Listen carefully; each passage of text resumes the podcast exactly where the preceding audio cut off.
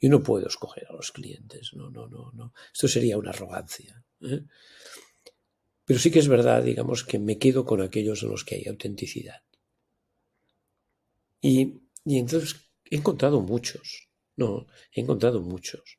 Y muchos que me han cambiado y muchos que me, a veces me avergüenzo un poco, ¿no? Porque yo les ofrezco mis servicios y se los cobro, pero pienso, oh, si supieran lo que estoy aprendiendo yo. ¿Eh? ¿Por qué? Porque son ejemplos extraordinarios, ¿no? Uno intenta aportar al máximo y aprende, ¿no? Entonces, yo creo que al final, digamos, uno solo puede ofrecer algo, que es intentar poner a disposición unos conocimientos, una experiencia y una cierta mirada. Entonces hay gente que, que esto le interesa y, y por suerte tenemos más trabajo del que podemos hacer.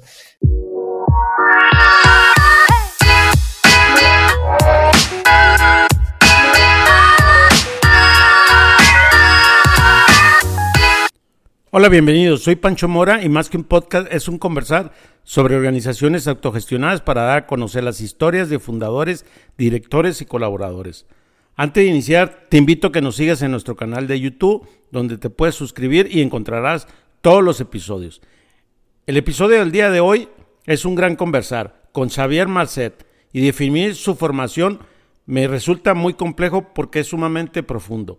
Su mirada humanista es tan interesante ya que aborda la gestión desde un punto de vista equilibrado. Basamos nuestro conversar desde un aspecto filosófico, las personas en el centro en un mundo tecnológico. Así que los dejo con Xavier. Hola Xavier, bienvenido. Hola, ¿qué tal, Pancho? Un placer. Bien, qué, qué gusto de tenerte aquí y la verdad quiero poner en contexto a la audiencia de que yo a tengo siguiendo hace como unos dos años y medio, yo creo de pandemia para acá, y me llama mucho la atención su estilo de liderazgo, porque para mí es una persona humanista y veo como que es, eh, a pesar de que Peter, Drunker ya no está aquí, y lo veo como el iberoamericano, como Drunker, así que te veo como en esencia de esta habla hispana, pues de que tú tienes una, una voz en el tema del liderazgo. Pues te lo agradezco mucho, pero quedo quedo años luz de Peter Drucker. Lo que pasa es que ah, sí que me he empeñado mucho en, intentar, digamos, impulsar una mirada humanista en el mundo de la empresa, no por, no por buenismo, no por, no, porque creo que es lo sensato. Creo que es lo único sensato que, podemos hacer. Y, desde hace un tiempo, pues, ah, sobre todo he estado escribiendo en torno a esto y con una sorpresa extraordinaria, digamos, de que de que haya tenido proyección y que pues personas como tú con gran experiencia pues podamos estar hablando de todo esto.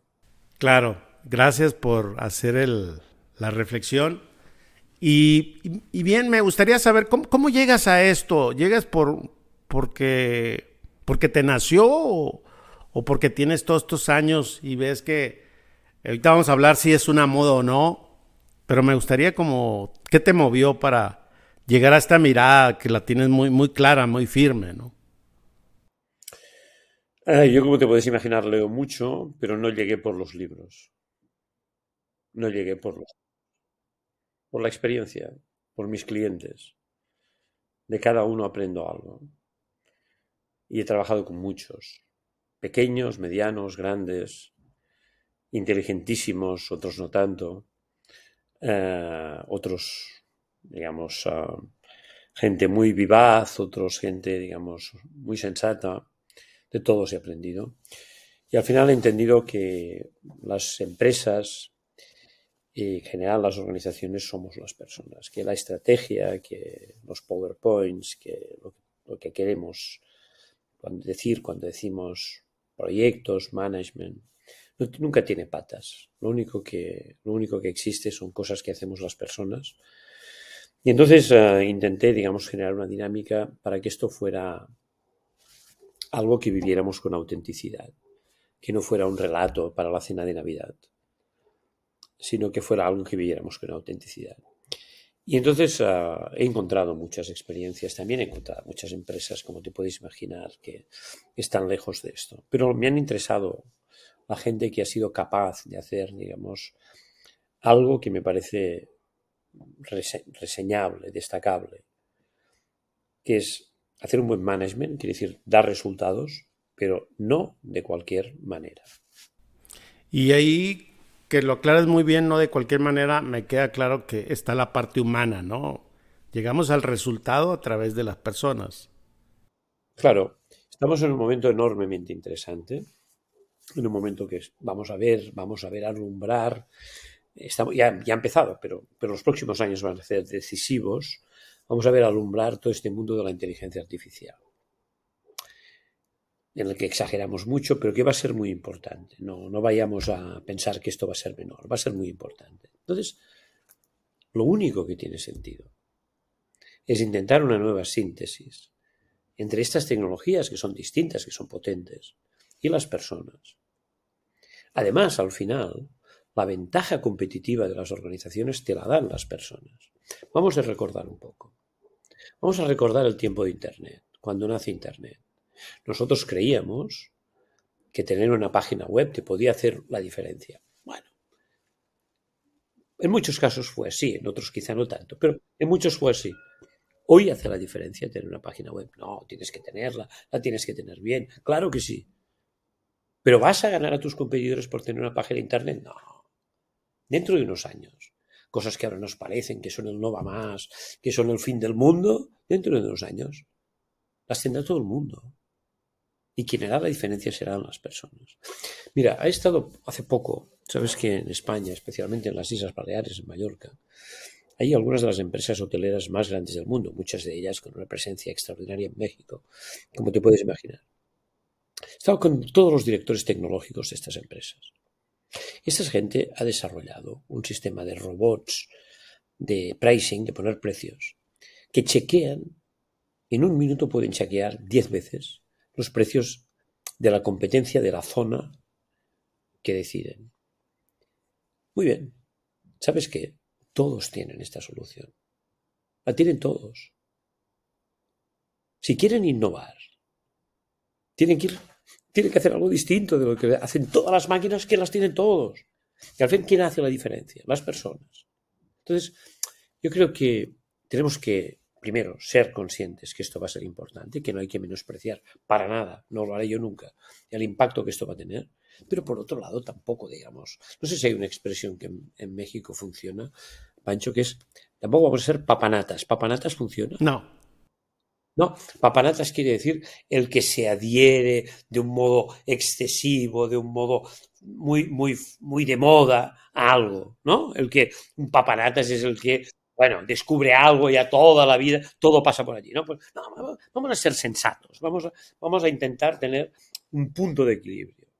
Esto va a ser muy importante, pero lo que nos dará la diferencia, no transitoria, sino, digamos, definitiva, no definitiva nunca, ¿eh? pero lo que es continua, van a ser las personas. Entonces, es, por eso que me pongo a trabajar este tipo de, de management y que me gusta llamarlo management humanista. También hay otra razón personal, absolutamente personal. Y es que yo no empiezo, digamos, con, el mundo de la empresa. Mi, vida no empieza en el mundo de la empresa. Mi vida empieza en el mundo de la universidad, fascinado por una etapa de la historia que es el Renacimiento italiano. Y entonces lo que hago es ah, pues investigar sobre esto, básicamente la pintura del Renacimiento.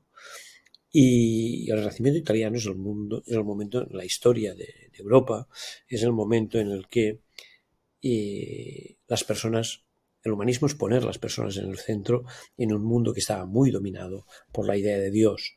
Entonces, me parece que ahora tenemos que poner las personas en el centro en un mundo que está muy dominado por la tecnología.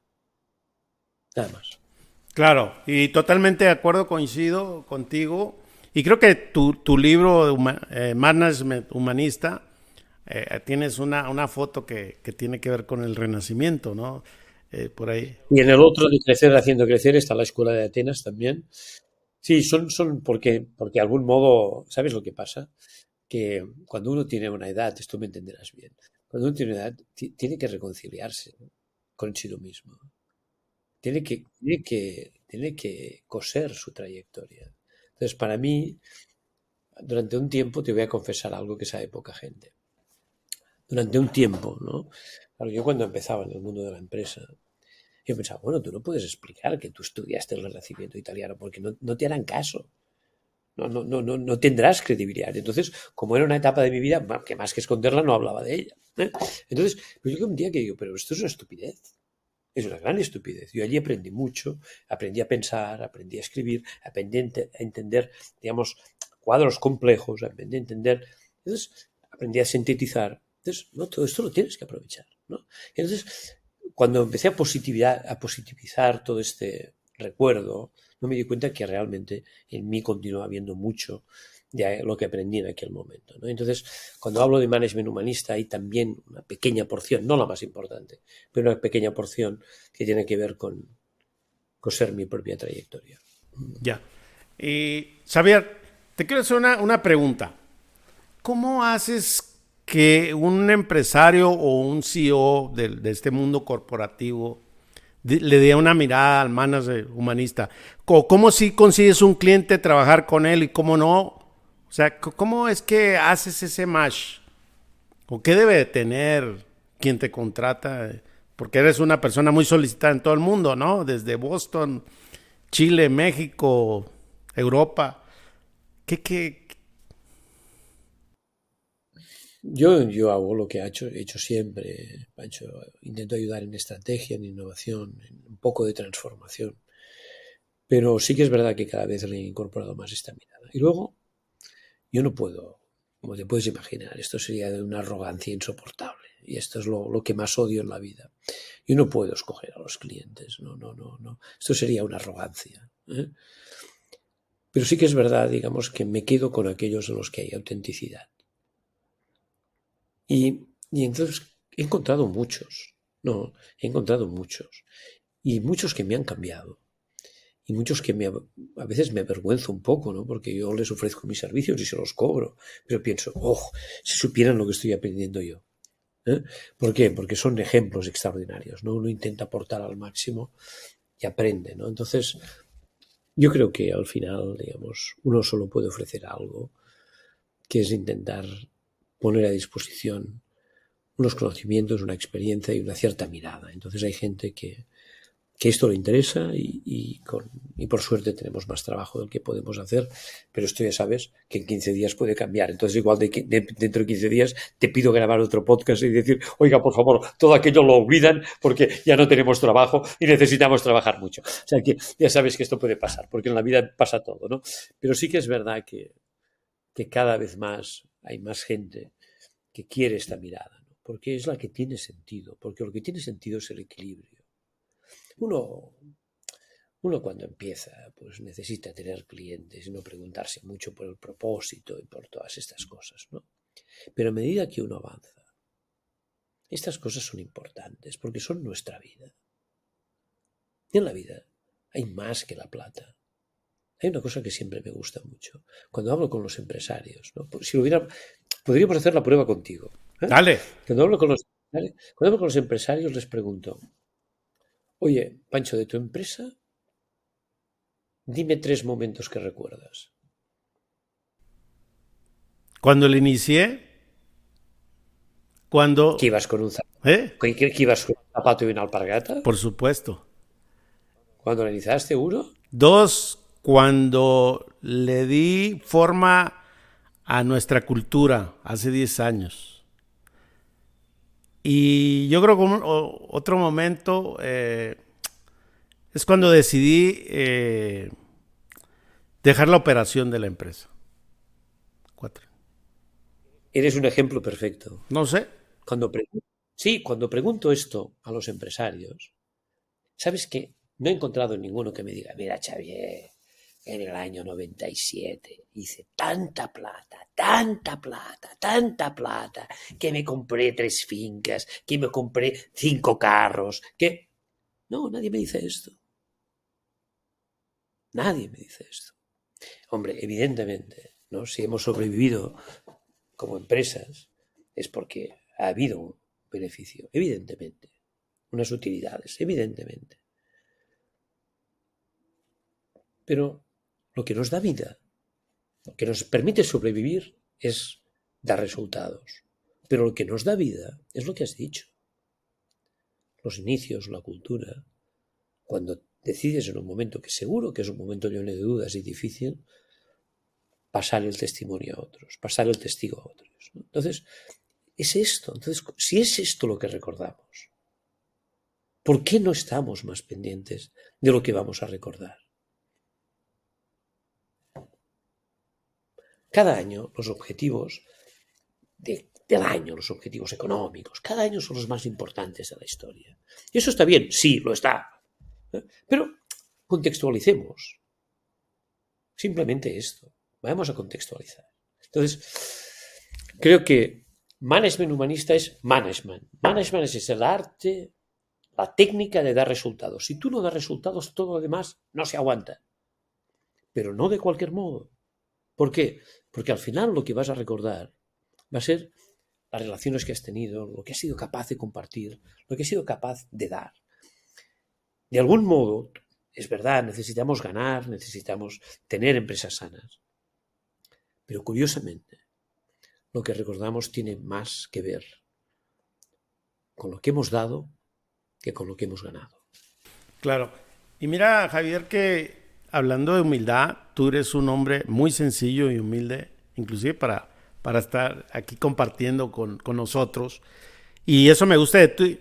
Y creo que esa la, hace la diferencia, ¿no? Hablas mucho de la solidaridad, sobre la, el liderazgo, sobre esta inteligencia colectiva. Y, y, esta parte del management humanista y la estrategia son las personas. ¿Cuáles son estas prácticas que tú mandas el mensaje?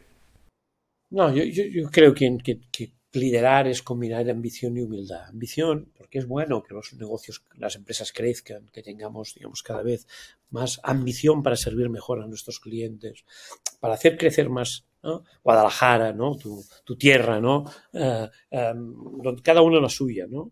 Está claro que es buena esta ambición, pero a la vez que tú pones esta ambición, tú tienes que mantenerte humilde. ¿Qué quiere decir mantenerse humilde? No quiere decir hacerse el pobretón. No, no voy por aquí. Mantenerse humilde es que aunque lleves muchos años, tú tienes la capacidad de escuchar, especialmente de escuchar lo que no te dicen. Tú tienes la capacidad de aprender de gente joven, que un día pueden descubrir eh, eh, que Guadalajara es un llano. Bueno, sí, bueno, muy bien, muy bien, de acuerdo, vale. Pero muchas veces aprenderemos mucho de ellos. ¿Eh? Entonces, es este elemento el que me parece extraordinariamente importante. ¿no? Mira, hay algo fundamental, que seguro estarás de acuerdo conmigo.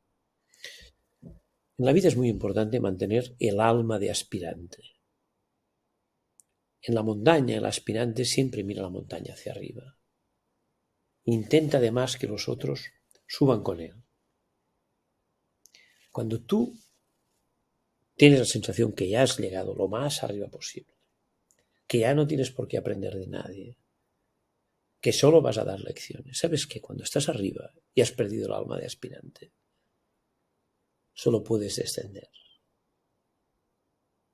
Nada más.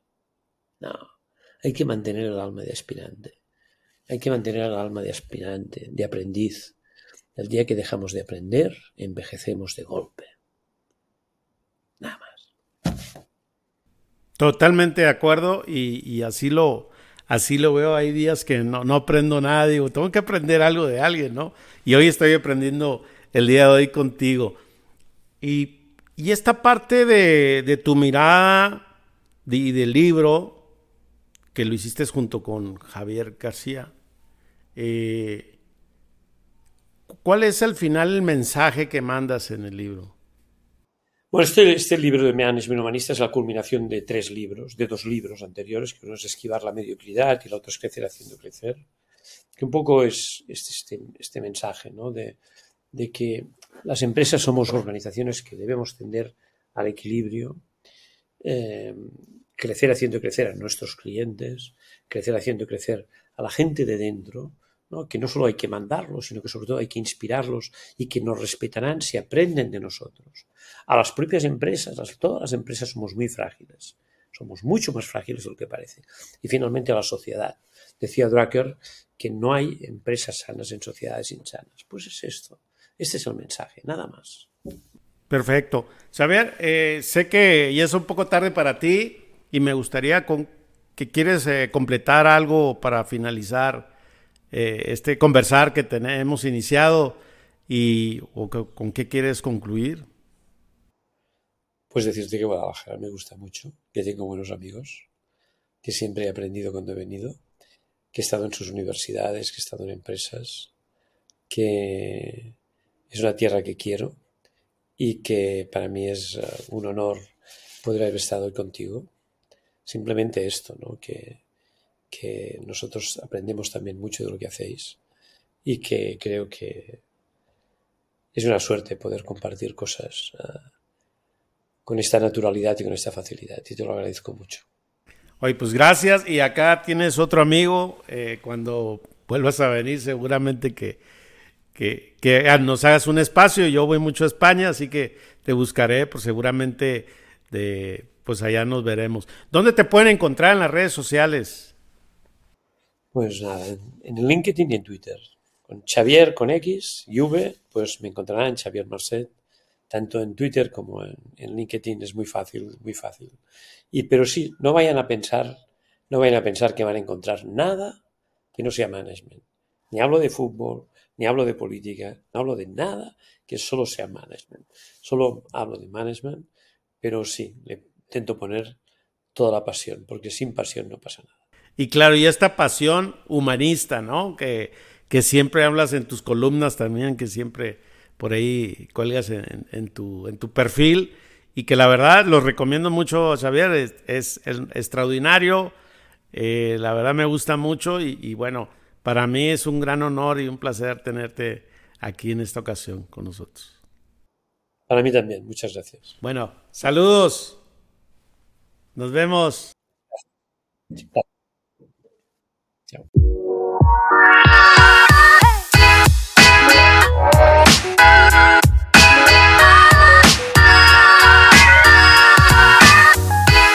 Xavier es un verdadero rockstar de la gestión humanista, así que lo admiro. Gracias por escuchar este conversar y necesito de tu ayuda para que más personas sigan aprendiendo. Comparte este episodio.